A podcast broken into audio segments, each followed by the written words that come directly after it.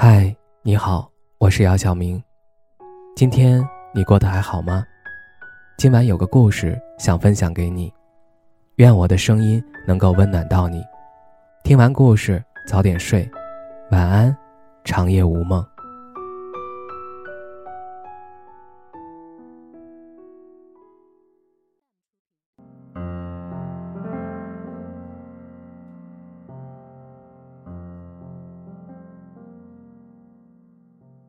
想起村上春树的一句话：“像猫一样只取悦自己，不理会他人，生命也许会更精彩吧。”深以为然。我一直觉得，在任何一段关系里，永远要将自己的感受放在第一位。好比一段感情里，对方所带来的痛苦远胜于快乐，那么这时就该果断分手。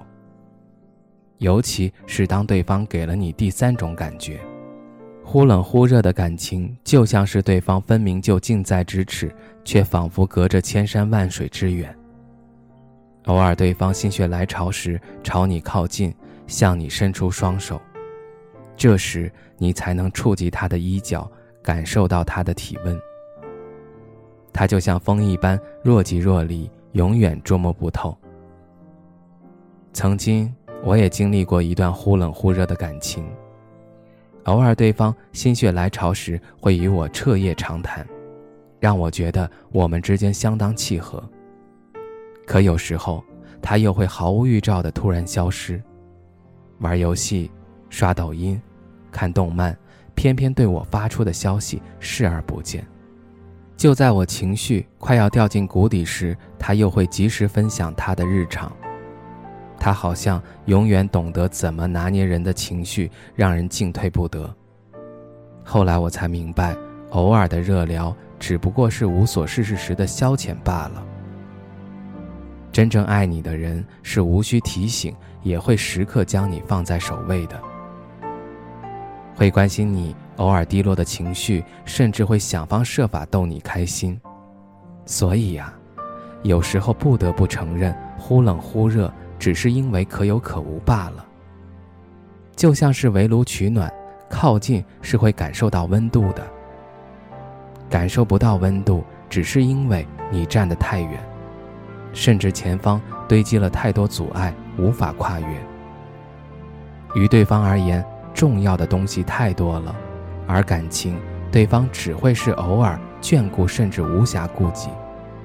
这时。对方所赋予你的情绪波动，只会让自己在爱与不爱里反复焦灼。彼时，请与自己和解，分开所带来的难过只是暂时的，但坚持下去只会是痛苦万分。有一种关系里，你会时常觉得自己与对方有云泥之别，认为对方为人处事的能力以及见识观念都出类拔萃，而自己却如同尘埃。但其实，这样的自卑或许不是因为对方太过优秀，相反，有可能是对方在无形中贬低打压你所热爱的事物、所维持的观念。一旦与对方有所不同，就会百般挑剔，甚至有时候对方会以为你好作为打压的借口。这时候，你就要明白，这究竟是爱，还是以爱之名行打压控制之时？亦或是自视清高，将贬低打压视为踏板，助自己居于高位。但不管是哪种原因，总归不会是爱。因为在真正爱你的人面前，你特别的喜好、行为以及观点，对方是会尊重的，甚至有时他会觉得这样的你无比可爱。我很喜欢电视剧《一生一世》里周生辰与十一的爱情。当周生辰提及自己是无神论者时，时宜反问：“那我信佛怎么办？”此时的周生辰并不是难以置信地贬低到这个年代怎么还有人信神佛，而是坚定地说：“我永远尊重你。”那时的他们所持的想法不同，但周生辰永远尊重时宜，这便是他们之间爱情的魅力所在。情绪稳定，尊重彼此的伴侣，胜过千千万万同行的人。我曾在网上看到这样一句话：“不是所有的鱼都生活在同一片海里。每个人生来境遇不同，自然也各有千秋。你永远要相信，你一直很好，自卑不过是在劝你早日离开自卑的源头。承诺是不需要成本的，所以也是最轻易许下，尤其是在爱情里。它的背后是一时兴起，以至于最终大多是听者有意，说者无心。你是否对下次、以后、过几天感到熟悉？这些没有时间限定的承诺，往往空泛又无力，大多只会是空欢喜一场。对方惯用言语来表达爱意，可行动细节里却处处彰显无情。这样的他，真的值得为之考虑彼此的以后吗？尽管你始终相信下一次会有所不同。但当期待再次落空之时，赋予的信任还会一如从前那般坚如磐石吗？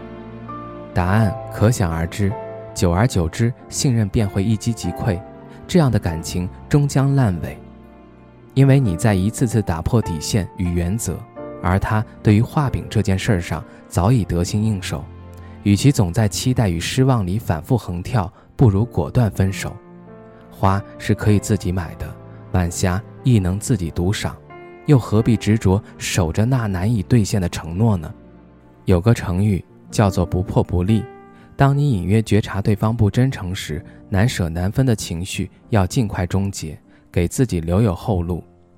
没有什么是难以割舍的，只不过是此刻自困囚笼，全身而退才能重获新生。当感受不到爱意的时候，记得及时止损。